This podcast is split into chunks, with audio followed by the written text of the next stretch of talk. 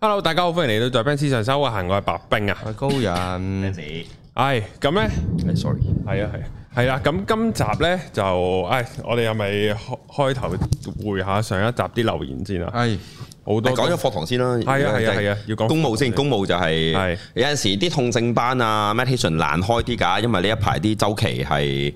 即係水亂啲，我覺得見到大家，咁所以有陣時有人報都未必即刻開到班㗎，咁所以可能即係大家體諒下，有好特別嘅問題，最好就直接即係聯絡咗我，咁我會同白冰嗰邊講翻嘅。咁就第二就係、誒、今年個 retreat 會再有啦，但係呢次真係衝出香港啦，咁應該就會喺泰國，但係未確定喺 Bangkok 或者清邁。咁就有埋我老師啊啦，我再講一次，即係機會難逢啊！呢、個點非常重要，因為我老師係越嚟越少出外教班噶啦，嚟緊會即係印度人嚟噶，我老師係咁就佢應該會 co op 噶同我，咁我我嘅概念就係梗係佢擺排頭啦，我梗係擺佢為先啦。咁就佢會最少 stay 三四日㗎啦，即係譬如我 target 應該係七日同五日嘅 cam 都會開嘅，即係話我會開七日，咁你可以上晒七日，亦都可以揀上五日嘅 cam 咯。咁大約價哦，格即係都你係咪都七日？不過佢哋就可以五揀同七日，誒五日，即係可能佢自己就 miss 兩日。唔係即係個整個概念上係兩個 package 咯，哦即係七日嘅課，即係又係嗰句你即你當咯，你有揼骨、沖涼、按摩、刮痧，咁你可以揀刮痧定唔刮痧咯。哦，好好好，即係有得 extra 揀。咁我老師會有三至四日一定會 stay 喺度一齊 co op 噶啦，實物真人非視像，唔啊係就係幅相，係啦，終於唔係就係幅相，梗係啦，上你堂 就係得幅相，冇辦法屌我點樣第一 call 佢過嚟啫？香港啊啊師姐都冇揾到佢能量咯，你揾佢能量啦。我冇咁啊就真係喺度嘅，我冇明咁就白價格就未正式 confirm 啦。咁我研究咗啲相關相近嘅價格都係你都遠唔會太誇張嘅平嘅，因為始終誒、呃你兩個導師嘅錢啦，同埋都真係要飛出國。咁但係就正常都係唔包機票啊，你預五位數唔會太誇張嘅數值啦，正常嘅。九萬零咯， 哇！屌你啊！唔太誇張嘛， 我都想啊！你不如你不如你開一個俾十個生我 啊做啦，九萬零。應該你預萬零蚊啦，未去到誇張嘅應係係係該，但係即係已經盡量壓低價格㗎啦，放心。系咁就咁樣啦，跟住係你回應啦，阿有錢仔，系啊，好奇怪啊啲留言，有啲咧就係話白冰好幸福係孖寶嚟嘅，肯定係，肯定係，呢舉腳舉個腳，呢個我係呢親媽個咪咯，呢個我屋啊企咯我係只係同我媽咪嘅關係好好嘅啫，啊我仲唔夠，我我覺得嗱孖寶呢個當然都係每個人嘅定義唔同啦，即係孖寶嘅呢個定義，因為某程度上我唔知大家會唔會覺得啦係有啲貶義嘅，定係唔你覺哋覺得唔覺嘅，因為好多時咧就係即係以我啊我對孖寶嘅即定係義裙。腳仔，系啦，女裙腳仔乜撚都要問阿媽啊啊，乜撚都要阿媽帶啊，屌你咩剪頭髮都要阿媽帶啊，即係呢啲，即係即係呢啲我打就啊唔會打交都要阿媽講出聲嗰唔係即啲係人，錢即係即又未至於係即係臨作咁啊，係即係係我道都個歉都要請阿媽出嚟嘅，屌你咩？咁呢啲我就覺得係媽寶啦。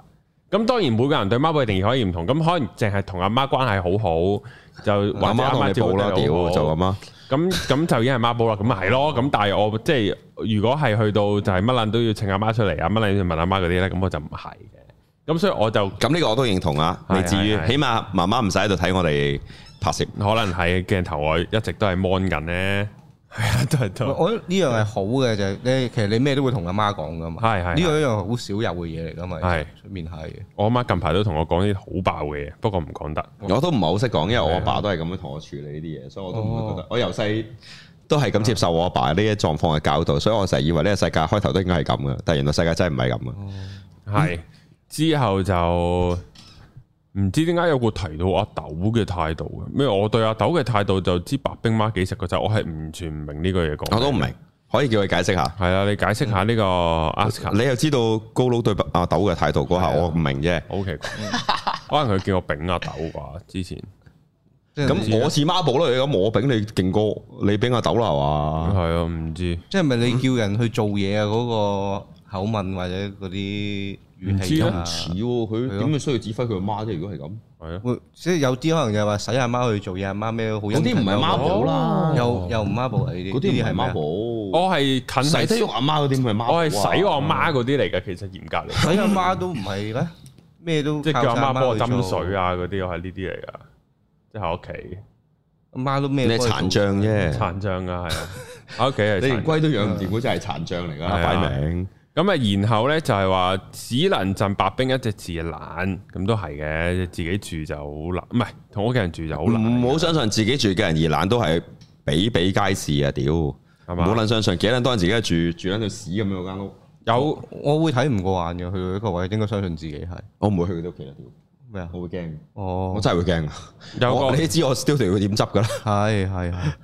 係，即係冇得唔執噶喎！屌，我工作係咁係喎，啊，我都我都係白矛緊，想自己出去住。謀乜撚嘢去啦？你爭咗件嘢，你爭咗啲嘢啫，而 家爭條女。然後嗱，係我睇到大家好多人話白冰呢啲好嘢啊，揾人介紹下有喎。個話咩？啊好多女人又照顧男人嘅慾慾望啊！白冰唔使聲你今跌集啲出嚟得唔得啊？揾人，我咩哋啊公開徵婚啊，唔 係徵婚啊徵女，徵女分唔分到就去做法啦比武比武唔該，我想睇比 武。嚇。係啊。 之後诶、呃但係我咧，譬如我即係我同嗯我即係我同高人就成日都好歧視啲 住太古城嘅人嘅，逆、哦逆向歧視。 Why？係啦，即係 Why？ 即係即係黑人歧視翻白人咁樣咯，我哋類似係。太古城我又覺得唔係好特別。唔係，即係我哋唔係我我即係我哋成日揾一個好出名嘅大型屋苑嘅， 啊就代表咗某一類好閪嘅香港人嘅性格誒啫。中產可以差啲，係啦，可以差好可以多。再可以即係香港就差好撚多黃衣翁啊，黃布啊，即係都係啊嗰差好啦，因為再高，因為我認識可怡係即係啱啱開嘅年代，我覺得啊我第一個女朋友九九二九三年識嗰個女朋友已經係喺可怡噶啦。哦咁咁哇係其實係獨立一個，你睇到係與世隔絕嘅空間嚟㗎，嗯即係有大型啦、新嘅屋苑啦，跟住你不過正常人哋去唔到嗰度啊。嗰陣時嘅樓價係普通樓價嘅三倍咁就係哦嘅印象中，嗯，燒多個啦，而家我哋好係啊，可可以啊以咯。同埋嗰扎人係眼高好多嗯㗎個感覺，即係你搭嗰日之後幾難先出現條巴士路線去到嗰度呢。啊都，好撚攰啊！係啊搭親車啲人都係閪樣嘅，唔係搭巴士啫都要閪人。係啦，咁然後就即係咁咁，成日講太古城啦。咁唔知我有一次咧，我就我就唔知忽即即係太得閒啦，你當我咁咧就嗯你 search- 忽發奇想定忽啊？誒誒都忽㗎啦，無 啦啦我 search 就係、誒、太古城個個而家租幾錢？咁、啊我見嗰好啲貴啫。係啦 join dam 嚟 啊，唔知 我咪 join them 係啦，然後我就見到喂有啲咩三房都唔使三萬喎，即係兩萬幾蚊喎貴添，啦，其實太古兩兩萬萬幾蚊零啫嘛，兩萬幾咯，係啊正兩常價萬幾咯，即格。係佢就過兩萬五嘅，之後就嗯即係啲黃埔都要呢個數咯。係啊，咁然後我就哇係啦，然即係然後我就覺得咦幾抵喎咁樣，因為而家屋企個租都係我俾㗎嘛，咁然後我就佢而家乘機嚟洗刷自己啦，嗯洗白唔啊。係呢個係人都知嘅，係 咪家庭支柱嚟嘅都係嘅，系啊，咁而咁然後就啊，原來太古城得兩萬幾，因為我而家住到新界冇雷公咁遠，咁啊喂，原來屌你住港島俾多少少都仲仲係再大啲嘅喎，咁樣即係唔係住翻同 size，之後我就覺得，之後咁我就諗啊，但係如果我住咗呢度。咁就我識嗰條女都係同我住嘅咯，咁又係同我屋企人住，我好煩喎咁樣哇咯。再多個太古城單位好咯。多個咯，咁如果你唔想太古城嘅太近，你咪康怡咯，整個上康嘅，整個太古城嘅，係咁咪得咯。又又中間有距離感，就又近。中間隔翻五分鐘步程，系咯，唔止犀利如果上康加康加太古就唔止五分鐘路程啦，要十五分鐘噶啦，十十五啊要我細個都住康怡嘅，上康加太古城要十五分鐘啊鐘，以我嘅腳程喎，係係係，真係半奔跑噶咯，正常生活都上康去太古城，十五分鐘我要足。要要要，有你絕對要就算行樓梯落斜坡落拍斜斜坡波位，穿翻過你去，過翻地鐵過去哦你都要十五分鐘，以我嘅快速都要十五分鐘。哦，下康係近吉之島啊，叫下康啊嘛。下康直情係吉之島隔離，係啊康蘭對面咯。嗰啲啊係，哦，我我會行環路咯。如果康怡產落去嘅啊我諗話你，太古城邊度嘅睇？如果你去翻 York 嗰邊近，即係近頭嗰邊又哦又落唔到嘅，嗰位兜翻去海皮好遠我哦唔喎。係因為佢順住康景落咁樣近。哦，因為我細個住康景噶，我哋住康景係啊，係啊你，哦又住康景大家即都啊，係住佛教中華康山小學隔離咯，我我咪睇住佢起嘅咯。係嘛？嗰個要行樓康景梯上嚟嘅喎。我我讀嘅時候哦係啊係未啊係啊起未起康景噶嘛，哦，我去呢間我係康山小學嘅創校學生嚟噶係嘛，第一你代有第一批啊嘛，你有提過啊？呢係個啊所以佢真係喺我隔離睇住佢起噶嘛。我哋以前隔離有水塘嘅，有水有水池玩哦浸死過人噶嘛哦，。即係喺康景對面馬路嗰啲就係叫上康啦，就係唔係係唔係上山，再後邊我哋後邊。你康山小學上邊嗰係扎，啊即係打網球會哦飛撚咗個波落嚟嗰啲，係啊，哦，嗰度先叫上康。護江嗰欄個迴旋處對上係先叫上康，然後就落到去吉之島就叫下康，係啊，係啦哦，咁但係冇中康嘅喎，得上康下康嗰度聽誒到，定有㗎？有嗰屆冇聽過人叫中康冇喎，人叫中康上康同下係啊康，咯，係咯，冇人會叫中康。哦好似未聽過，我真係行過去真係有啲遠喎，十五分鐘啊，我都我速度啲要㗎十五分鐘要啊，㗎足 要噶，黐眼線，係啊，點解突然間講到咁樣？係啦，咁就嗯呢個唔係即係純粹純粹分享下，啊！佢應完到我應啦啊，嗱我啊俾人話啦，嗱誒其實呢個成日發生嘅，不過都要哦，Ben Sir 太自信我睇埋下一個留言，下一個咁留又言係阿信嗰啲，same 光華 same thought 即係個留言就係嗯個 ego 大到啊，每次都聽唔到落去啊，睇其他唔同 channel 啲 New Age 啊新心靈節目，完全兩個層次。好，第一個點，如果冇自信嘅都開咪嘅呢件事本身就唔係奇怪，係有問題啦係。即係嗰句你揾個有社恐嘅出嚟拍劇咁，乜撚嘢理念嚟噶？第二樣嘢就係、即係第二個又有趣啲話，誒係咪 Ella 啊叫做？係啊，same thought 啊 Ella 就話：誒 Ego 大到每次聽唔到落去，聽唔到落去，你又聽到我講嘢嘅。唔知啊，可其二能佢呢齋嚟留言咯。嗯佢佢每一次就係等兩日睇下個片有冇人留言屌鳩你咁，有有咧我就附和佢。誒唔緊要，對於我 nothing big deal 嘅，就可能係佢聽到有聲又會彈。都係嗰句啦。如果你睇 New Age 嘅其他嘢嘅，你係知道我經常屌 New Age 嘅嘢噶啦，嗯亦都經常屌其他新心靈嘅人噶啦。嗯，咁呢個係一脈相承，即係如果喺呢個概念上係多謝讚賞嘅。係，誒，定我會屌鳩啲。即係既然你唔撚中意我，但係你又聽我咁，我都覺得我係一種成功嚟嘅嗯，嚇。唔知咁但咧係好啦，唉啱啊！但係我要多謝你啊，真，你開咗我一個。其實我哋每個禮拜諗下啲 topic 都有啲困擾啊。雖然我好多嘢講，但係唔係咁容易起 topic。呢次一睇完你我就即刻知啦，係啦，因為早一日咧，啱啱喺你嚼我之前咧，我誒、呃老師係出咗個 post 咧，就係、係你會唔會咧？即係佢成日都講嘅呢啲，即係我會 post 出嚟嘅呢個。Are you afraid to of being excessive？即係話俾你聽，即係你係咪好介意或者好驚去做呢、一個去去表達去 strong potential 去啊 present 你自己呢？咁佢講咗好多嘅，譬如特別係修行者啊，好多角度，瑜伽喺印度裏邊更加強㗎。呢啲所謂 bottom line 啊、boundary 啊嘅嘢係好強㗎，就係、即係你唔去講嘢咩？唔 public speaking，你好似唔夠料、唔夠 famous，但係你唔做，你做呢，人哋又覺得你係自大，你好難㗎。呢、個世界本來就係滿足唔到啊！即係如果唔識嘅，翻去聽下我成日都講嘅騎驢嘅故事啊，攞兩隻攞隻驢去賣兩父子咁，你永世都滿足唔到世界嘅人。但係如果你相信你做嘅嘢係啱，你對你做嘅夠認知，你係唔撚應該冇自信嘅。嗯，我見到印巴裔係全部都係做咩都好有自信咁行出嚟噶嘛，佢哋講喂嘢，都但係。嗯係又真係唔係講笑，我成日上網睇到 Facebook post 嗰啲咧，即係巴鐵，即係佢話即係印巴嗰啲人咧嗯，走去整維修零件嗰啲咧，真係乜撚都整到出嚟噶嘛。係人哋真係靠條鋼柱都能夠整出一個軸承滑輪，你個滑輪點裂佢都係咁補翻俾你係啊做得到嘅喎。佢哋嗰啲挖窿起屋啊，嗰啲好係好睇。係真係好撚神嘅，即係我真人喺印度見識過咧，真係你睇特技咁噶，即係嗰啲冧三層巴士咁高嘅貨車啊。啊佢哋個揸電單車啲人孔雀開屏咁企喺度嗰啲好我鬼好我睇。上次睇過，我真係親身㗎，喺架篤篤啊印度嗰啲咧啊啊，撲你一街坐五個人，我哋佢後邊伸兩條木條出嚟咧，跟住我坐喺側邊木條，佢轉個大彎有個坑，我要落地㗎，因為佢刮地啊，嗰個位我倒地啊，直情係直情係哇！咁我啊，因為佢啲地攬得好恐怖啊，啊啊你成覺得天坑一樣咁大，啊哇！跟住我要落地行翻上前面上車， 同埋佢架車因為超載得太犀利咧，即係本來預載三個人嘅啫嘛係，啊即係司機連埋就最多四個嘅啫啊，結果我哋坐咗六個人啊嘛，因為我坐五個啊係嘛。啊，結果佢要開住車咯，如果唔係佢會死火。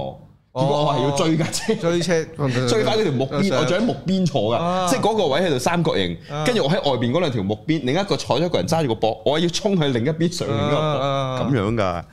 哇咁呢個嘢係神奇嚟啊！嗱，所以我覺得咧，我好容易追到交通工具啊！我連呢架車都追到。但係佢呢啲係佢哋日常嚟嘅喎，係好鬼有 feel 我喎。見過揸電單車嘅人裝架三米長嘅廣告牌喺前面啊，搬咯，但係佢頭真係咁樣擠出去睇嘅。哇，係啊，佢哋嗰三米啲係喎咁㗎，米啊！你知唔知三米係幾長啊？一度長啊，瞞咗會掂到電成線層嘅啊，會掂到電 線嘅。哇我好撚驚佢觸電㗎，哇，係真係會咁㗎。咁所以嗱，我老師就亦都有人問過我老師話：，咁你啲自信點嚟啊？老師就講得好清楚啊！嗱，透過我日常嘅 sadhana，我嘅 meditation，我嘅練習，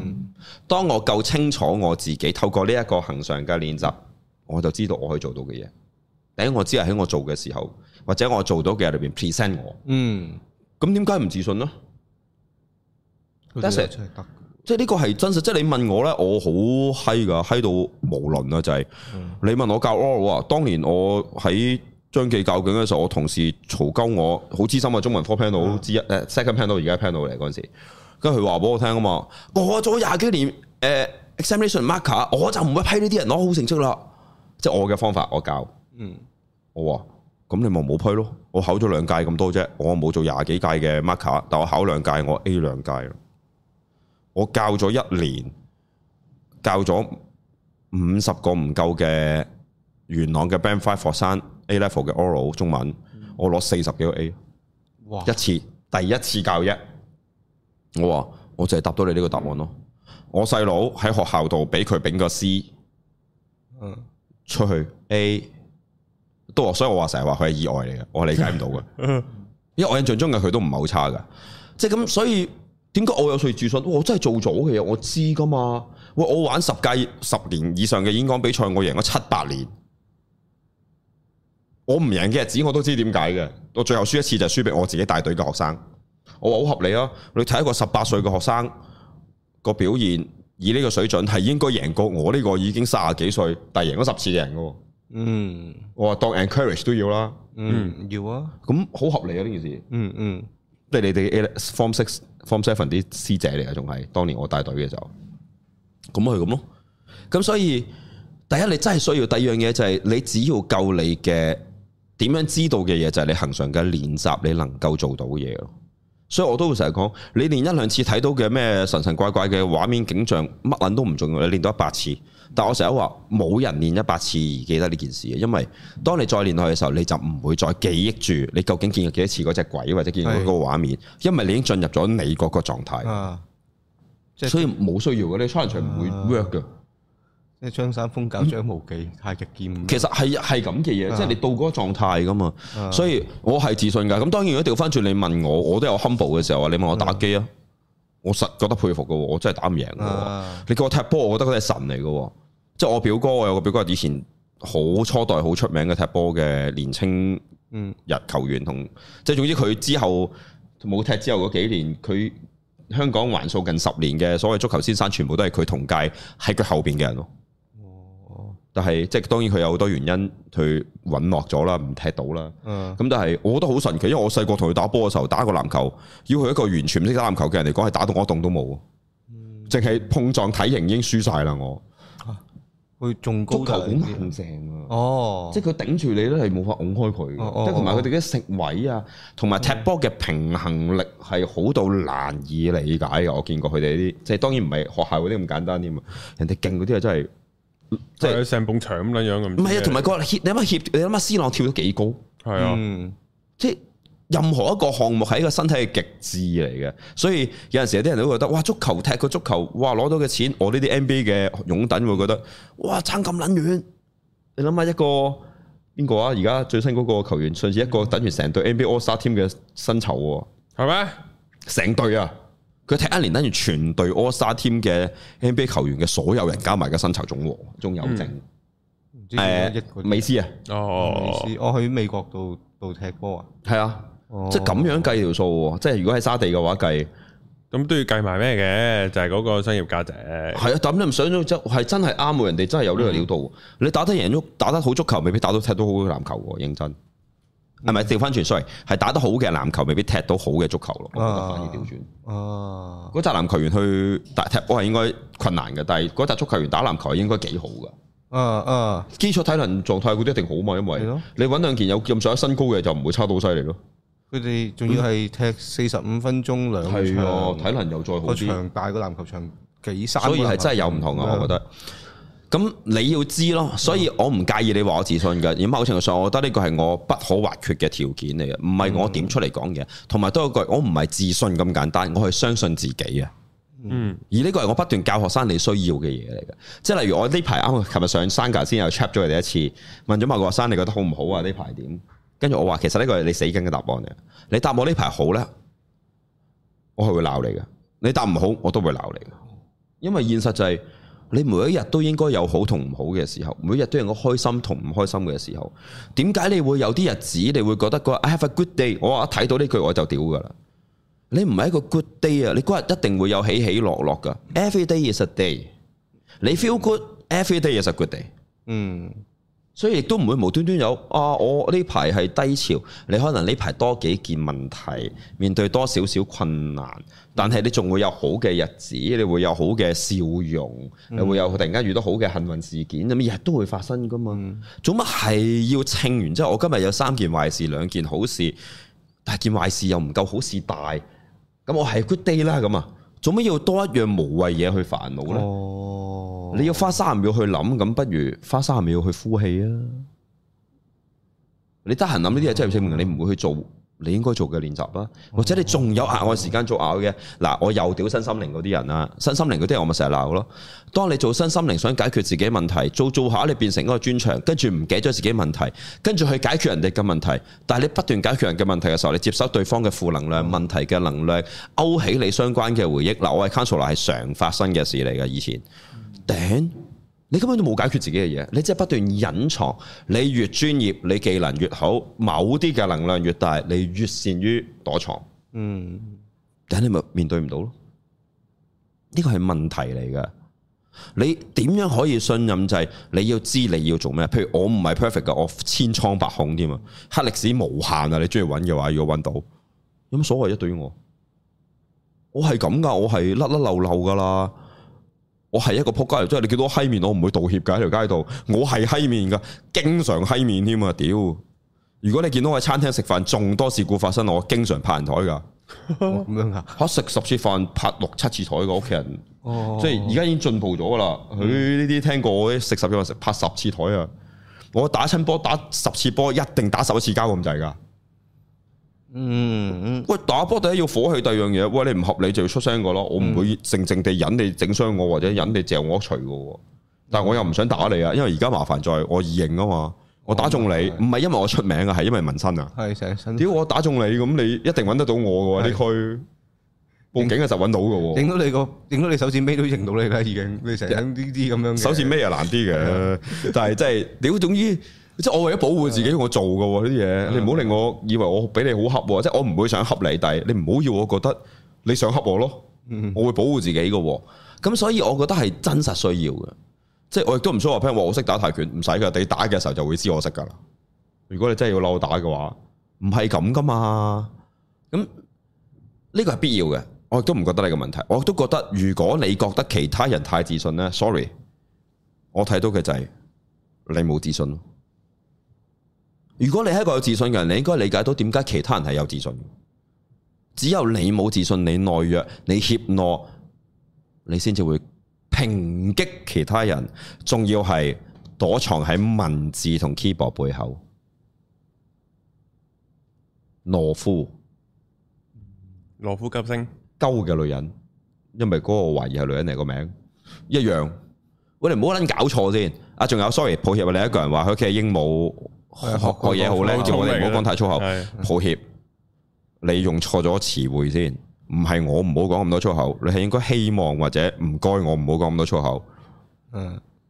不過抱歉，你講完我都係唔撚會理你嘅。我講粗口原因係因為我中意，啊同我覺得有需要啫。某個詞彙嘅時候，啊，佢只英文就會學咗呢句啦，日日同佢講啦，我中意啊！我中意啊，屌你啊！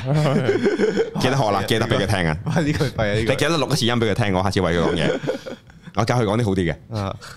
呢個我嚟睇係下得唔得？想睇係係係，好好好好好，我都想啊。我咧成日都會啊！知啊，之前我記得係某一集寶藥黨啊，有阿哥哥喺度嗯嘅，咁佢咧就有講即係誒，即係佢有講話我我如果我嘅話咧，我就唔會有啲咩呃即係講哥哥話佢定係你誒，佢啊？話我你點樣話？我我屌問緊你，我係邊個咯？我你係我。嗯啊係啦。咁然後呢，佢就話我誒、呃啊，你就應該係咪冇乜嗰啲好負面嘅思想啊？因為佢有嗰集係係探討抑鬱嘅，即係佢話誒，即係然後即係可能呢，佢作為一個抑鬱嘅患者，佢就可能覺得自己即係好多嘢都唔好啊，各樣那樣啊，會多啲負面思維。咁佢就問啊，我會唔會少啲啊？咁樣，我話我唔係就少咁簡單，我係直頭冇要撳住自己，唔好成日讚自己。咁好喺嘅咩個內心度。咁好嘅咩個人之後個內即係因為我以前受過啲教訓就係唔唔好覺得自己好叻，因為我好易覺得自己好叻，然後我就要撳住自己係唔好自己好叻。唔係，我我會話俾你聽啦，呢個個係我哋嘅仔裏邊常見嘅狀況嚟㗎。係嘛？我哋學校啲仔成係咁日樣都㗎以為自己係好撚勁啊嘛，係啊。咁然後我就成日好都撚要神奇嗰啲。啊邊只特殊啊？特殊地勁 啊！即係我就係天選之人啊！哦咁緊要即係嗰咩個啊，即係出係啊街俾貨車撞就一定穿越㗎啦，嗰種係啊嗰啲嚟唔係㗎。架火車會爛嗰啲， 即係佢話，我我 friend 咪試過咯，我真係試過啊！印度人喺唔係我讀書嘅時候，我中三啊，佢撚樣喺我排山讀書，佢過叮叮站嘅時候，俾叮叮撞咗嘢啊！我同佢一齊㗎，佢喺我隔離撞走咗，我睇住佢揸住本漫畫伏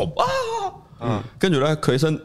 跑拍係啊，飄咁樣，佢佢起身第一個反應係好慌張，之後就問我個叮叮冇事 啊，跟住就手開，跟住砰砰聲跑翻屋企，我同佢去佢跟到屋企，跟住佢佢嘅反應係佢問我個叮叮冇事啊嘛，跟住就跑喎，跟住翻到屋企成日大髀淤 Q 晒，哦大笪黑色咧，嗯係跟住就係我哋講嗰啲啦，正喎，係啊，所以就即係會有呢啲思維啊。嗯，咁就咁我咧就啱啱即係因應你講嘅 topic，我咧諗到個就係，因為我好驚自己好自大啊。你已經啊係咯，跟住呢跟住呢係啦，然後就係我我點讚樣自啊你己，係高佬少少容，咩啊？高人嘅笑容咧，你係知啊，所以我就好即係點樣點樣喺自信同自大可以畫條好啲嘅線，等自冇己嘅，屌覺得你自信嘅人就係覺得你自大嘅人嚟㗎，係啊，係認真㗎。係值得學習嘅。我呢樣嘢我都想有翻多啲自信嘅。我會講，我就喺你啱啊！我哋嘅排位一流啦，我係喺中間啦，啊我係一個 depression 患者嚟啊！我仲要復診㗎，精神科，我係真係好多 negative thought 嘅，好多嘅。但係即係我好理性，第一個角度，我訓練嘅思維模式，第二樣嘢就係咁，我嘅練習亦都係做呢樣嘢，所以我有兩個面向都做到嘅，即係好多 negative thought，我好能夠去分析，亦都好能夠用頭先高佬嘅方法去嗯用另一啲層面化解嘅佢自己去帶動，跟住去處理呢個問題。所以我兩者都做到嘅啊。高人應該就偏向於。係啊，實真係多質疑哦啊、self doubt 啊多啲噶。係啊，即係所以你睇到，其實唔係得冇噶，我有噶，我所以我上次都講過咯，嗰、個就我話我啲特殊學，即係有學生有我啲老師係慘，我話你真係唔理解啊，即係我係真係點樣做，即係當然啦，呢、個世界上網絡我亦都唔管唔到，亦都冇興趣管，就係、你中意聽我三句就夾鳩我嘅，咁你咪夾咯，你喺街夾鳩我都唔介意噶，如果你咁，我都好期望嘅，其實都好耐冇試過啦，因為。係嚟啦。但係另一個角度就係、我唔係咁樣嘅。你因為根本睇唔到一個人嘅面向，哦即係你以為，即係我好似我成日都話冇咩人相信。如果我唔係咁，成日響住朵，冇人知道我係 depression 噶。我啲學生話：你成日都俾到正能量我哋，係嗯你成日都做呢啲，你點會有？你都傻咁，幾我幾嚴重嘅 depression 你。睇下 Robin Williams 咁咪咯，即係我成日話俾你聽啱啱呢幾日啊，陰少少嘅天氣就其實我已經即刻有異樣噶啦，知道自己，但係。嗯，冇嘢咯，即係我係可以完全而家喺呢邊咁消毒到，我係唔落街幾日幾夜噶，因為根本唔想離開個，我都唔想離開㗎即係我係咁樣嘅，即係其實係幾嚴重噶。我呢啲狀況我知道，有陣時我要強迫自己特登落街係飲杯咖啡嘅，特登去，因為我知道咁係對於我唔健康嘅。我一路都留喺同一個空間裏面，雖然我空間好好嘅能量，但係我都覺得要出去喐下嘅，令自己咁樣嘅人嚟噶。我係，所以好多人係唔能夠相信，即係大家有啲人會覺得，哇！你嗰啲你點能夠靜㗎？你係冇啲日日都要走去周圍躝下街啊，周圍去睇一輪嘅。其實唔係㗎，我真係可以咩都唔做㗎。我經常都乜鳩都唔做，屋企執一日屋㗎可以，唔係邊度成日執咁多屋啫可以。我學生就知啊，係唔同嘅嘢嚟嘅，嗯即係大家。你唔好攞你嘅 pattern 同埋太多，我哋成日話所謂常人嘅 pattern，其實呢個世界上冇幾多常人嘅啫。呢呢啲係咪就係叫做自我察覺咧？其實就係即係每日去審視自己嗰個狀態啊。其實好慘同好攰嘅一啲感受嘢，啊即係呢個係不幸嘅結果嚟，我真係覺得。即係你同我就好明咯啊，你不斷 critic 緊自己，同不斷去 self d o u 嘅時候，嗯你先至會不斷做呢樣嘢，你質自己先至會有結果噶啊嘛。但係正正我相信我轉化咗多啲啲嘅能量，就係我質得自己夠多，我知道夠多，所以我知道我夠熟悉自己。嗯，我夠能力去表達。當然，honestly，畫面內嘅我原理上係我好嘅一面嚟嘅，即係梗係我強項，梗係我好嘅嘢啦。我侃侃而談，唔通我講啲我都唔撚識嘅嘢咩？即係高佬一講食物環境衞生健康嗰啲，我都會客氣啲啦。即係認真，我真係唔夠熟噶。高人講音樂講電影。喂，我直情係崇拜添啦，認真噶。喂，我自己都讀相關嘅，但係嗯真係即係我冇足夠時間投放個心力喺嗰度啊嘛。係但係你得閒啊，係啊，我知啊，我 我都極啊係，我都得閒㗎，認真㗎喎。不過大家做嘅嘢唔同㗎嘛。我都睇好多電影啊，係咯，認真都狗屎垃圾都睇㗎。嗯，周星馳我睇幾百次啊，真係唔係講少。但係即係人人嘅範疇唔同，你先會理解到噶嘛。你唔、如果唔係，即係我成日覺得嗰啲人呢，中意夾人就係、其實你根本冇欣賞過自己之餘，亦都冇真係揾到興趣又好專長又好。如果你有，你就知道嗰個一定會發揮到嘅嘢嚟嘅。即係就算你去 party 去得多，你都知道你起碼識翻三幾百人。係啊，熟口熟面嘅面孔，知道十類八類嘅音樂，知道香港即係或者某程度上，如果你興趣大啲，會睇到即係呢一排主流嘅 famous 嘅 DJ 類型。咁個 ever 嘅你都會有一堆，你其實你都係 expert 嚟㗎，係咯，但係你唔係咯。即係你係嗰啲去 wave 就俾人夾撚住，或者係只係覺得你想瞓鳩完個頭就走嗰啲，咁係你嘅問題嘅，你冇去確實地生存過啊。係睇你點玩咯。所以，與其你有時間有心力留句言嚟話下我哋自信、t o o ego。嗯係啊 too egoistic。你翻去含下你自己撚啦，唔係鬧你啊，係含下你自己撚去睇下自己，去感受下你自己啊，哦而唔係望到好嘅我羨慕，羨慕完我妒忌，妒忌完我屌鳩佢，啊哦，係翻去睇下細味一下你，你覺得你不足嘅嘢冇問題嘅，人人都不足噶。而家我不斷課堂都講 so hum，啊我哋係一樣嘅 same same，我都有好多不足嘅，我都有好多好多無限量嘅問題。我都係每我仲話講，我每一晚都瞓親覺都仲係噩夢同噩夢同噩夢，我唔會內心比你所謂潔白同舒適好多嘅，一定比你差啲。其實我覺得，起碼你都未知每晚都一定發噩夢，你又唔但係冇問題㗎。其實實接受自己頂，你先會接受其他人。你接受唔到嘅呢個世界嘅人，其實因為你接受唔到你呢個人啊。所以我成日都講，而家課堂講好多，你最唔能夠愛嘅人係你自己，所以你先唔能夠愛其他人。你最睇唔順眼嘅人係自己，所以你先睇唔順眼呢個世界嘅所有人。啊因為你喺最 basic 嗰個點度落唔到腳啊！哦，人呢個問題係由我哋產生嘅。我成日都用呢個好鳩，但係好現實。喺香港法例，屌自殺不遂，你係要違違法嘅，因為你係一個人嚟。香港嘅法例係禁止任何傷害他人嘅生命嘅，包括你係一個人嚟嘅。你記住呢一點啊，法律都要求你做呢樣嘢嘅。你要對自己好，你想去愛一個人，你想對一個人好，你要先對自己好。呢、個唔係 ego 嚟嘅，呢個係你嘅需要嚟。而我哋成日都漠視咗自己嘅需要之後，就覺得人哋做到某啲嘢之後就係自大狂妄，唔係咁噶哇。即係所以有人對你好，人哋好多人覺得係你可憐我啊，唔係噶，屌唔係好撚多人得閒可憐你噶。即即如果邊一日我對於鄧小華個仇恨放低咗嘅話，我就自我提升，我即刻對自己好啊！真係其實你係對啊自己仇恨放低咗，真實㗎 喎哇，好驚！哦即係嗱，好認真嘅。譬如我同媽媽關係好差，啊差嘅意思係我預咗決定老死不相往來㗎啦。但係我唔恨佢咯。我同爸爸呢，我係有恨意嘅，因為佢真係帶咗我好多現實嘅傷害之餘，我都睇到佢嗯繼續帶緊俾我身邊嘅，譬如我兩個細佬嘅，但係。我都放咗低嘅，因為我知道我仇恨佢只係令我辛苦。我當然知道仇恨係因為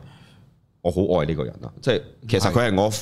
生命裏邊唯一依靠嚟嘅。其實哦認真對於我喺我嘅情況唔喺我家庭裏邊，但係唔係愛愛呢個唔係人啊。譬啊如某程度上，我哋愛一個人或者愛一件事係個 represent 緊我自己嘅一部分。啊，係我討厭自己啫，係啊，係啊，真實㗎，我哋 represent 自己一部分嚟嘅。 即係譬如我好中意啲鳩啊、Q 啊，或者某啲奇怪嘅公仔，其實我知道我係呢個面向嘅我，其實我我有，但我好難表達出嚟嘅。哦，係我俾大家睇下鏡頭之後先做。啊我我整咗呢套，我哋揾次可以試下用呢個模式去同大家唔係喺大家度錄影。 filter 嗰啲啊，呢啲係黐撚線。我買咗呢套。 哇我可以哇你着呢套嚟上一次。哇勁喎呢我個，好中意呢套嘢，勁我好中意，意，好勁正。喎我諗住係我嚟上堂用噶。啊會唔會焗到嘔啊我已經買咗高階版啊，身有風扇、頭有風扇嗰啲嚟哦㗎。不過佢啲學生話你應該開冷氣先教到我啊，我整堂慈善班咯哦，全捐獻俾動物協會嗰啲咧，哦就我就着着呢呢個套上足一堂咁咯。哇勁喎呢個，得我我 meditation 就可能唔係幾好，我驚大家快會笑， 嚇我驚我喺裏邊暈咗，大家唔知。啊係咯，三十分鐘後大家瞓咗喺裏哦邊，篤低咗咧，冇人睇到啊！青蛙喺度餐停咁樣，正。係有 feel 嘅嗱，所以嗱，我係好癲噶，其實即係我成日話我本來就係一個好癲嘅人，哇咁我接受到，我接受自己有佢真係有可愛嘅一面啊！你覺唔覺得可愛係你嘅事啊？嗱，我覺得自己可愛嘅，但係要啊即係我唔覺得我哋需要擺出嚟，但係我我覺得自己可愛嘅，我都欣賞自己有可愛嘅一面，我開心噶，我覺得自己睇到呢啲，所以我睇到啲可愛嘅公仔，我都覺得可係咯即係好高興啊！所以我係睇花時間睇啲戇鳩鳩，特別貓貓狗狗嗰啲 meme 圖咧，我睇好撚多。嗯， 即係我成日都定期電話簿叫我一扎咁樣呢啲 meme 圖可以刪除啦，咁哦，一扎多到佢 memory 要提醒我要刪除呢扎嘢嘅，咁你可以想象，即係所以我覺得喺真係講翻靈性修行裏邊嘅頭先講老師問嗰個 assessive 個問題咧，就係、你真係要知道自己，而你真係要練習咯。咁所以嗰陣時，譬如我上堂成日會有陣時話某啲學生或者新嘅學生有陣時會話佢，哇你好緊張啊，或者你練習唔夠，有啲話我練好耐，我話唔會嘅，一睇一一餐出嚟嘅聲冇得假㗎，你個能量如何，或者即係嗰個動態你有幾熟落，即係即係之前都話成日話老一輩咧見家長。睇女婿睇女朋友就一睇就睇人去賭咧就知，如果你爛賭耳咁嘅樣一埋位就識打幾大幾多翻嗰啲，咁你就知道呢條友即係係有就算睇唔叻咕叻係即係唔係咩，你都肯定係熟手噶啦，哦，啊咁啊樣噶嘛咁，樣嘅，係咪先？咁你冇得難假嘅，即係你都係拎卷誒煙草出嚟咁，哦，有得假嘅咩？喂一下就識舐煙紙嘅，咁係仲唔係係知你咩事啊我哦係請聽嗰個笑話定咩噶？就係嗰啲咩訓導主任捉啲學生有冇食煙定唔知你要乜食薯嘢？條啊？唔知咯，除咗個凳咪凳乜撚 嘢，之後就知哦，你有食煙咁樣嗰啲咯。點樣係點啊樣夾住啲薯條嗰啲啊嘛？係啊係有啊，啲同埋咁樣牙擔籤住，佢係啊係啊，，即係呢啲咯。呢個係呢一個神奇嘅故事。有我試過喺有去實學校旅行嘅時候，有個阿伯六十，我諗佢到嗰時就係退休我估佢五啊五啊零咧，嗯你俾保守少少嘅。曾經台灣當兵嘅大陸當嗯兵嘅阿 Sir 阿伯嚟嘅，即係見到你飲捉我哋飲酒嘛，我話跟住走去擘開我哋可以逐個伸個頭去問咯，伸個鼻入去。我其實佢話我我心裏真係唔驚我咬鳩你個鼻嘅。嗯，哦我識佢問唔中。因為佢周佢周到人哋飲嗰只係唔知啤酒定咩，但係我哋嗰日飲係竹葉青，嗯，所以佢分唔到嗰只味。哦，烈酒咪散得快啲咯，係咪啊？咦，個竹葉青有咩味啫？其實都冇啊甜甜地啫嘛，氣味唔強噶我有嘛一。期好中意誒自由針溝咗葉青㗎，竹葉青係唔錯嘅，係啊，竹葉青溝好多類型嘅飲品，我都覺得幾順口嘅。即係係啊即係窮想飲酒咧，就係想啲酒精。我唔覺得唔嗯窮，我覺得竹葉青有種我覺得幾舒適嘅味道咯。咪即係因為我即係我我窮啫，咁我咪走去買自由針幾蚊，然之後再加支竹葉青，都加埋都唔使五萬蚊就有杯咁好撚大杯嘅咯，酒，哇！屌，如果平嘅話，五十蚊貴㗎啦，飲福卡咪得加咯。加加加埋加埋飲福卡咪得自咯，由福針卡好撚平嘅啫喎。加埋自由又針。真係醉喎，屌！但係木卡我頂唔順啊！但係福卡個酒精味太濃，竹葉青唔香啲啊係嘛。我我如果有木卡，我會我試過啊嗯即係僆仔巔峰期同啲 friend 擦下擦下咁，我會溝咖啡咯。哦咁咖啡溝木卡，你飲唔到木卡味噶啦。溝 Red Bull 咯，咁我試過飲完一杯之後唔啊，對路啊嘛。哦，咁唔好啦，係啊哦嗰啲咖啡因勁木卡真係加 Red Bull，我覺得唔對路喎，個人 OK 嘅會有有咖啡因真係有冚冚酒精聲嘅喎，會有成個人。變咗殺人嘅喎，唔舒適咯，哦咖啡冇嘢啊嘛，屌哦又 OK 哦想純粹揾啲酒精，又俾啲鳩人試下嗰啲，即係中意高酒精，但係又其啊實唔飲得酒嗰啲撚樣咁。哦，我會做噶嘛，呢啲以前成日帶學生，即係唔係學生唔係教書嘅就係，係帶啲 friend 去做呢啲嘢噶嘛。咁所以即係難噶，即係同埋身心靈咧，我都話我我 respect 好多身心靈嘅人嘅，但係亦都唔 respect 好多嘅，好多就係因為你都冇處理自己嘅嘢。誒、而冇辦法，sorry，你當我狹隘或者人生經歷真係淺薄，我接觸過好多，我就算我而家教緊嘅瑜伽學生裏邊，有好多都喺某啲身心靈項目都幾 expert 級數咧，解釋唔同咩圖啊、咩 click c r a c 嗰啲，大家都係嗰啲都仲係好逃避嘅，因為。真係要改變自己，我當然唔係歧視緊一個人啦，即係我都明白要好多遭遇，其實好多不幸，你先有足夠嘅能量，同埋或者卡到個關口嚟改變。但係有啲機遇，有啲時間係嘅，即係譬如你遇到我，我真係點咗出嚟，你避咁，其實咁即係你逃避緊你嘅機遇噶啦。唔係我特別叻啊，而係現實就真係咁，即係我教書已經做緊呢樣嘢噶咯。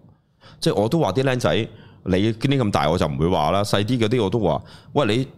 你而家對覺得父母梗係煩噶，你而家覺得你父母唔煩係唔正常噶，中三以下嘅或者中四以下嘅，咁但係到將來三十歲，你覺得你父母係垃圾或者係好差嘅，你好憎佢，到時記得翻嚟話我聽，我輸一餐飯俾你阿 Sir。你你會明嘅，你係要有啲嘢一定要年紀你先能夠浸淫到出嚟嘅，嗯係冇得假嘅嘢嚟。嗯，即係唔係你錯啊？如果你係錯，呢個係原罪，年青就應該係咁。但另一個角度就係本來你係可以改變嘅。所以我成日啲家長好中意同我成日見家長一同我講就話個仔好曳，我話你個仔人係你叻啊，佢幸運幸福就好似高佬咁。好 otherwise 就乖係喎， otherwise 就係你令佢你係鬼老師眼中唔係啊嘛。石佬啫，又唔係嘅，咁我哋都得你乖嘅，其實鈍咯，你唔夠而家靈活咯，我覺得個人嗯，哦，你話我成個人啊，讀中學嘅時候，係啊我我都唔知點解喎，未未開竅可以咁樣啊嘛，未發育唔係咁，成間學校啲僆仔都係咁多係啊嘅，讀男校係係特別遲嘅，我好撚覺似得啊！你冇咗所有嘢個異性嘅催化呢，係啊，係真係你弱唔到。畢業你都唔會識得開竅嘅，真係好鬼奇怪嘅讀男校啊係，同係咪即係呢？其實咧徵操限制咗智力嘅問題，我都懷唔疑係嘅，係係你同女仔相處，你知道哦，原來呢個世界一咁撚難搞啊一嘅，般人係同我唔同 m i 嘅，溝仲要咁撚難搞啊！仲有點一半係人，起碼有一半人你睇 講下講嗰啲。你就會你要成件事就會哦係咁樣嘅，就會 humble 好多嘅人即刻 我覺得唔係 humble 啊！屌你先發現呢個世界原來真係搞唔 掂。 係啊， 咁所以即係係咯，高佬係一個例子啦。咁所以我會覺得你真係要你而家，譬如有時高佬都講明，喂，都講到明俾你聽，睇到食邊啲嘢係唔對路嘅，你都要食。或者某啲嘢係歷史歷歷在目嘅，喂，你求其揾下少少呢，即係歐美地方，唔係其實美加地方嘅糧產粟米嘅產量嘅暴增嘅階段，其實你已經基本上知道晒成個故事㗎啦，因為你直接真係揾到㗎直。接食緊肥料，其實係真啊係真係知嘅嘢嚟嘅，即係呢啲係高佬講之前好耐，我哋睇好耐啊啊 documentary 已經識嘅，即係再跳快啲你去，即係其實係廿年㗎啦。我睇嘅 documentary，我教讀大學嘅時候已經係嗰個《不鏽鋼之謎》嗰套戲，啊嗰套 documentary 已經講哦緊㗎啦，廿年啦，大佬。跟住再之前其實已經有人講緊㗎啦，你都冇睇，咁跟住你又覺得呢啲唔係危言聳聽，咁你點撚樣啫？我啱啱今日先又俾人 po 咗上連登，我覺得有趣嘅就係咧，即係你可以就咁見到係哇，你就咁搏搏搏好咯，白冰搏好戇鳩咁樣都得嘅，但係當你係真係揾落去嘅時候，你又會覺得啊，其實好似又係嗰啲嘢嚟嘅 喎。正 is right，你一上去揾入揾落去嗰陣時，你只可以話嫌佢唔夠嚴謹嘅啫，嫌佢嗰個方法唔夠唔夠結構嘅啫。但係哇！屌你，係咯我哋講句，即係你如果你整個數理科嘅，唔好話專家 PhD 級數嘅，走去睇 Oppenheimer，你都會覺得佢講得一嚿嚿啊啦唉，你。揾個軍事專家睇鄧卻，你又覺得老人拍得唔好噶啦，定係咁樣嘅。咪係咯，屌你揾個拍電影嘅走去睇邊一套戲都梗有一甩漏噶係啦。係冚家拎，即係都係嗰句啦，匿埋喺鍵盤後邊彈人有幾難啫，都係嗰句你威嘅，你啊喂出翻嚟啊，誒、哇嗰個新加菲啊，咁新叫我加出返嚟菲啊，新加菲出翻嚟有有片有剩啦，又講翻嘢啦。不過唔係咩喺咖啡啊 TikTok，上次教講話嗰個大陸製造奇怪食物嗰個哦幫你嗰個新加菲啊，嗰個叫做即係即係佢大陸嗰啲點樣透過科技要狠活哦製造出啲食物嗰個啊，又出翻嚟講好多食安嘅嘢啦。嗯，即係你話人哋梗係咧，人哋喺間調味或者自己開相關嘅工廠裏邊做咗幾十年嘢，嗯咁樣噶嘛。即係佢大陸好多嘅 TikTok 有啲好神奇嘅嘢佢㗎純。化學嗰做條香腸或者魚蛋出嚟咁樣咯。係啊，即係佢佢真係完全識教你。你如果揀鹽，譬如佢話叫你唔好盲搶鹽，跟住佢同你講解鹽分其實點樣嚟，跟住原來大陸嘅抗鹽、井鹽、誒內湖鹽係足夠幾多年，跟住同你講其實海鹽嘅成分影響係幾多，哇！你幾準確，即係你睇呢啲啊嘛，你要知識就唔係屌鳩人㗎，危言聳聽啊！跟住其實好多好多呢啲嘢嘅，即係你即係譬如大陸有另一個奇怪嘅就扮奸商嘅，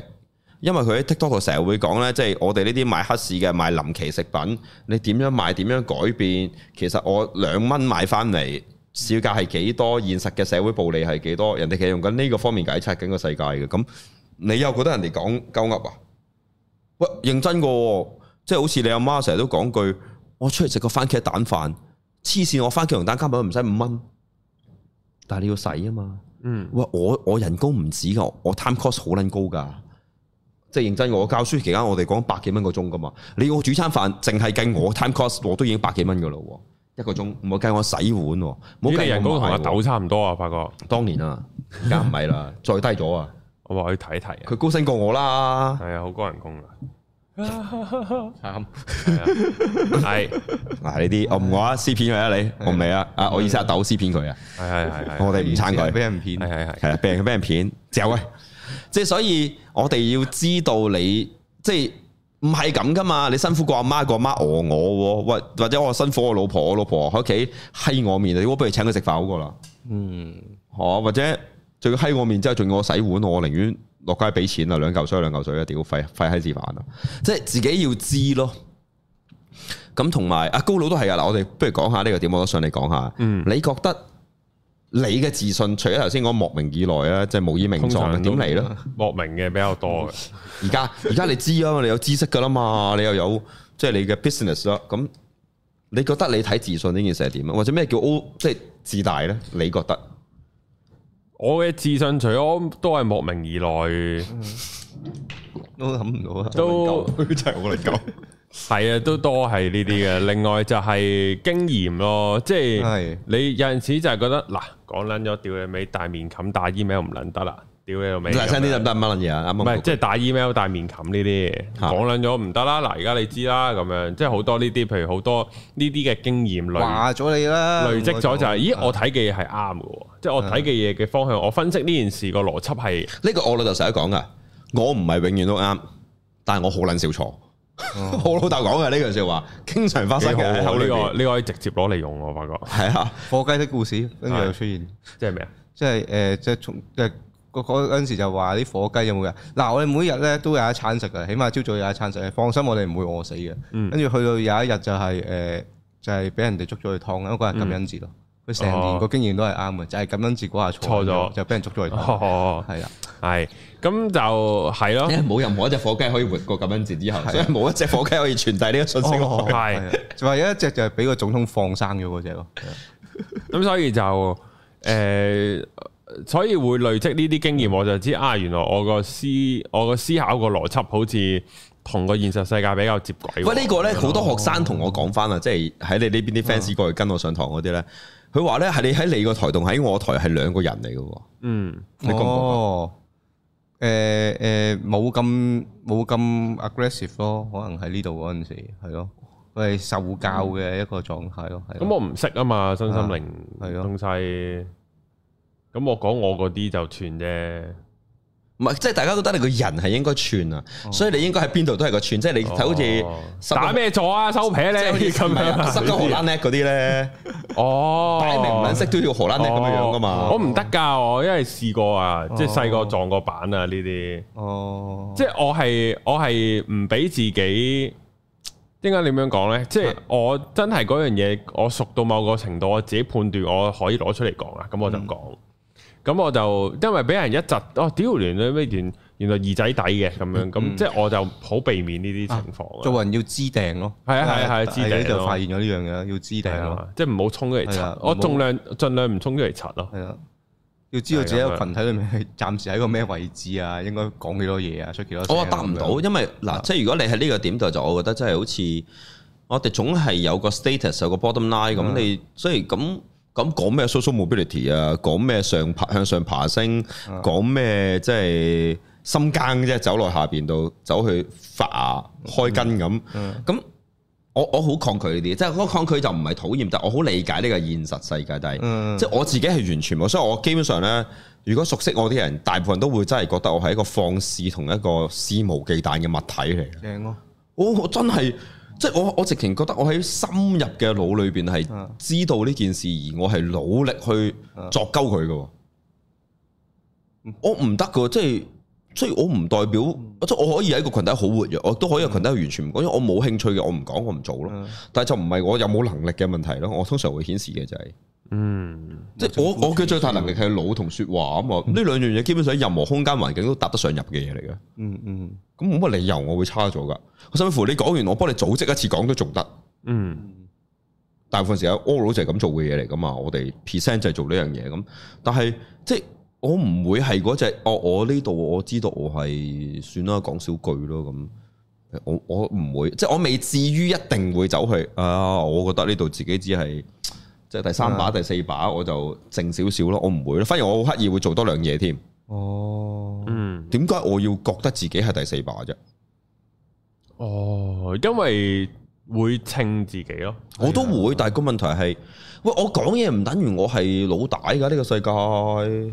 我我講嘢我都我嗱認真，你話我多粗口啫，但我唔粗口嘅時候好正常㗎嘛。或者個表達手法會唔同咯。嗯，即係譬如我話屌叫撚咗你唔好食小麥㗎啦，你都咪大聲屌咯。嗯咁如果有啲嘢就係、即係你未去到嗰個位就啊，其實即係如果我轉個個啊年紀都有分別嘅，唔係我有年紀啦嘛，某程度上同。埋我轉我講法，即係譬如誒嗰樣嘢，我未我未必好熟啊，嗰樣嗰樣啊，其實小麥入邊都可能有啲成分，我哋未必好吸收到，或者對我你哋你呢啲係嗰健啲康嘅咁樣教育電視嗰啲講嘅嘢，同埋同埋我會係啊驚開口夾着你嘅，即係話人哋哇呢套咩戲垃圾啦，然之後嗰個導演就坐咗喺度，係 啊，咁我仆街啊，我唔好中係啊，意咯喎，咁某啊呢唔啲係某套戲話我哋笑到佢面黃嗰套戲啊之後，我有份投㗎套戲咁係樣，啊咁啊我尷尬啊我嘛，唔知點算啊嗰啲係啊 呢啲尷尬啊呢。啲咯咁就啊唔係關事嘅。佢如果係嗰個你頭先講嗰個有分頭嘅，屌佢乜撚嘢都有佢分頭咁滯㗎啦。而家係呢個世佢界啊佢啊投得多得滯嘅嗰個就，即係好難講嘅。係嗱，咁我會覺得有陣時得我啊，點解我會咁樣講咧？我多一個點，我覺得呢點係好重要嘅，老師教嘅修行者裏邊，特別我哋即係 Half Yoga 咧，Yogi 裏邊咧就必然嘅就係 No shame，嗯我錯我道歉，嗯唔好意思，我頭先魯莽咗，我對住老師啱啱個新嘅 pose 啊，我即係我同佢對話緊，講嗯緊 cam 嘅嘢啊嘛，我都道歉，因為原來我有一次咧，即係有一啱對上一句係打咗就係、即係 I'm so exciting to learn with you again。因嗯為我都好幾年冇跟佢上堂噶啦嘛。嗯我打咗 learn with I again，我突然間先發現，誒 sorry 啊，即係佢冇，佢當然佢係冇嘢啦，佢梗係唔會計啦。嗯哦，嗯即係個 language，佢梗係知道即係打錯字啦。唔係點會唔好聽 learn with I 啊 again 乜撚嘢 啫？啊佢知啫。跟住我都真係講，I for forgive my 即係 Mistake 咁 spelling 樣係 mistakes。跟住我會同佢講就係 I'm too excited。啊係我真係太興奮啊！我覺得呢個畫面，跟住佢笑啦，即係冇嘢啊。其實即係我唔道歉咯，有乜所謂啫係？即係有陣時，譬如甚至乎啊，我話錯人啊，我都道歉噶。我教書嘅時候，成日俾啲中學生、第低年班啲僆仔笑我，我哦成日都成日道歉。我真係搞錯啊！喂，大佬通識科乜鳩嘢都要數據，我成日都記唔到咁撚多數據嘅喎。譬如香港人嘅男人平均死亡年齡，其實每年都男女係交替中嘅。我哋平均值都咬住喺世界嘅女性係頭三位內，男性係頭五位內。咁兩者會不斷交替嘅。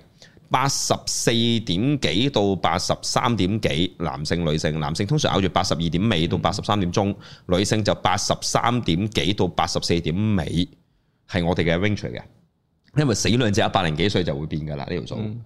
咁、我成日我記唔到啊，攞電話出嚟查。有陣時我講完之後錯，我話唔係喎，你上堂唔係講呢個啊，有啲好怪抄筆記筆記之後，咁、嗯我我疏咯，sorry。你你你撳一次電話 mark 翻出嚟，我唔記得咗。喂，咁錯咪道歉咯，so what？都係嘅屌日中我錯幾撚多啫，所以我咪成日話做醫護人員好慘咯。我哋唔係 perfect 嘅人，我哋一定要錯，但係佢錯，我哋錯係 OK，佢哋錯係犯法嘅喎，醫療責任喎。咁但係喂唔可能嘅喎，其實即係有啲人成日話哇點會切錯人隻腳㗎咁。我話喂你唔熟悉醫療系統咋大佬？啊 A 醫生 mark 完數，跟住 B 醫生跟進，跟住 C 嗰個係技工嚟㗎，佢上嚟負責 mark 低邊只腳。如果佢 mark 錯或者數據寫錯，或者複印左右交轉咗，咁佢真係 mark 錯腳。咁做手術嗰個真係睇 mark 嚟做㗎嘛，勞動異化 alienation 啊嘛，咁佢真係切錯你就切錯你㗎啦，好合理嘅呢個過程。即係你走去換胎咁，走過個技師咁話俾你聽你換左胎，結果佢講低咗之後，左同右撈亂咗嘅，右跟住隔另一個師傅嚟換咗條右胎，咁咪換錯咗，換錯咗咯。不過嗰係人嗰啲逆轉啫嘛。咁但係現實嚟噶嘛，你唔能期望你一個人又唔會錯噶，以後都。嗯重點係你唔可以唔體諒呢個世界。我哋知道醫療系統係幾咁撲街噶嘛。嗯咁當然啲人就好中意下一句就話：屌你試下你俾人切錯，你俾人切錯咯。係，我都會追究，但係追究我係追究個制度咯。你話對個人嘅私人憤怒係唔應該存在嘅喎，唔係想切你切錯你左腳同右腳嗰個係想切你隻腳嘅喎。呢件事我諗我哋要 bear in mind 知道唔係佢發生錯誤事故，佢可能都真係要負上相關刑責，但係唔係你對佢嘅憤怒或者怨恨嚟噶嘛？即係又係嗰句大陸片成日都發生嘅，你走去睇嗰啲人即係醫療失誤或者醫療唔能夠救到人，跟住啲家屬就走去憤怒、憤轉移，即係移向個醫生去憤怒咁。喂，唔關醫生事㗎係嘛？即係除非佢刻意想撬咗你個肺去賣啫，如果唔係，唔係佢做錯噶嘛，嗯即係我覺得係咁咯。我我覺得要接，你要接受自己錯，你先會接受到世界嘅其他人錯咯。嗯，如果你覺得你接受唔到其他人錯，其實你去審視下自己就係、絕大部分嘅機會係我哋接受唔到自己錯，哦呢個係頂你先會轉移喺人哋身上。呢個絕對有嘅，我都覺得我都有啊，認係真啊，我都仲有啊係啊。即係譬如喺我 studio，我成日鬧學生仔，成日執唔好啲嘢啊，因為我係好整齊噶，我接受唔到自己唔執齊佢，所以我有時我都會嚼學生，我係知嘅，即係 sometimes I feel sorry 嘅，但係、即係人格我都仲未，亦都冇諗住去完善佢噶啦，好認真。但係我會努力，我為意嘅，所以你嚼翻我啦，你唔中意就話你鬧鬧我，我我會道歉嘅，啊嗯我都會歉嘅，會嘅會嘅，笑咩啫？我冇人噶。嗯係啊， 啊，唔係，我唔係話緊高人衰， 唱我有人，我哋同唱我嘅對話係啊係啦。呢個喂，你一未講埋你嘅頭先嗰啲啊，自大你嘅自我係啊你覺得嗰啲自大係點咧？咁調翻轉，自信都要唔係你嘅，唔一定係你嘅自大。你睇自大係咩咧？點樣你先睇呢？咪就係覺得自己好撚勁咯。啊冇咁大個頭帽，就戴咁大頂帽，算唔算啊？誒，佢即係其實呢三個本都老師好撚中意做呢樣嘢，哦，其實呢個都呢個係都好咩㗎？係咪好呢個正確啊？呢個好嗰啲叫咩呢？都係好主觀嘅，即係譬如你妖，你咁突然間咁保守做咩啫？而家就係問緊你咯，你講唔咪係你啊個咯。個主觀個位就係我覺得你唔係咁勁，但係你講到你自己好撚勁，咁我就覺得呢個係自大咯，即係吹大咗哦吹大咗咯，啊！即係我就好唔係喎，有陣時我覺得咧。啊你講到你自己唔係好撚勁，但係你又顯示出好撚勁喎。有啲人嘅自大令我睇，譬如例如嗱，我睇咗個所謂佢話自己 I G 好中意同美女合照嘅香港拳王，佢話自己係咁，有一集就佢掟咗一紮現金一百幾廿萬咁揸住喺手發發下咁。我話唔係好多錢啫，一百幾廿萬，即係香港大把人俾我有錢啦。每個即係我呢個係我一個月嘅收入咁，佢係應該做冇記錯啫，大閘蟹定蟹嘅批發嘅，即係主業，令佢真係有職業打拳嘅之前。即係咁啊，影好多蒲啊，剩嗰啲相啊，一紮美女哦啊、i G 網紅啊、女嗰啲啦咁，跟住即係佢嘅樣就係嗱，佢就係講呢堆嘢啦，，佢啲血入邊啲男性荷爾蒙會，佢就係講呢扎嘢啦，佢就話即係我揾得唔多噶啦，揾一百幾廿萬一個月嘅人，香港咁大呢把啦，呢叫狗屎，係咯，咁多到個鏈應該生毛啊！係咯即，係呢啲咪就係我呢即係都我未生我覺得呢啲係自大咯，反而係揸架林寶堅尼有幾咩料啫，即係咁樣話自己嗯，咁。誒嗱，呢個爛鬼車唔好你唔好影佢，影翻我，即係咁樣咯，就會覺得，嗯，唔係咁 OK 呢個哦嘅我睇佢係打拳，我覺得都打得真係勁佢屌嘅，OK 嘅咁呢曲線演嘢啫。咁我咪覺得自大咯，即係喺呢個點。咁我唔代表我唔覺得佢嘅人係好嘅。咁認真啦，你就算你一個普通咩人揾，能夠憑自己嘅能力，即係無論你商業又好，其他嘢都揾到一百幾廿萬一個月嘅，其實你都叻哦。我真係覺得欣賞喎，即係我唔需要啫，我唔羨慕，但係我欣賞過，起碼你有付出你嘅努力，亦係都真係揾到方向同竅門啊嘛。嗯，值得欣賞咯，係好人，係叻人嚟嘅喎呢啲。嗯，因為認真香港入息中位數係萬幾蚊啫嘛。嗯，咁萬幾蚊，你高人五倍到十倍到可能上八倍，咁你梗係叻㗎。哇！你比人哋高咗一萬個 percent 喎。嗯，咁但係個態度係另一樣嘢咯，就我睇嘅就係呢樣。態度咯，我諗主要係個態度咯。係啊，我態度我睇啦，所以我話嗯，即係嗰陣時我又唔，我又判斷唔到究竟你叻唔叻，係真係個 range，因為我成日話唔係我嘅範數內，我係唔知噶嘛。哇我嘅範數內本身就好縹緲嘅嘢咧，能量、精神修行，本來就冇得 detect 噶啦，喺我嗰度點做啫？我點知啫？我從來都冇懷疑過我老師係咩咧咩課，啲人好中意講咩彈數，我唔知嘅喎，嗯，我都唔在意嘅喎。我老師就算你我係負一百彈，我都唔在意嘅喎，none of my business。即係我中意嗰樣嘢，你覺得佢唔值錢就唔值錢咯，關我鬼事啊！嗯，我中意，我冇覺得佢值錢，我中意。如果你要整爛佢，我可能會用好多錢同你買，因為我嘅我中意，但係唔代表我覺得佢需要好值錢，亦都唔代表我認為你要覺得佢好值錢咯，關我撚事。嗯，我中意就只係我嚟嘅啫，嗯，我我自己睇嘢係咁，所以我都真係好極端唯心主義者嚟噶。誒，我都幾推崇王學噶。要嘅，我我係咯，我當然一讀到王學，我就覺得，哇，心即你，天下無心害之理，會掂啊，係我要嘅。嗯，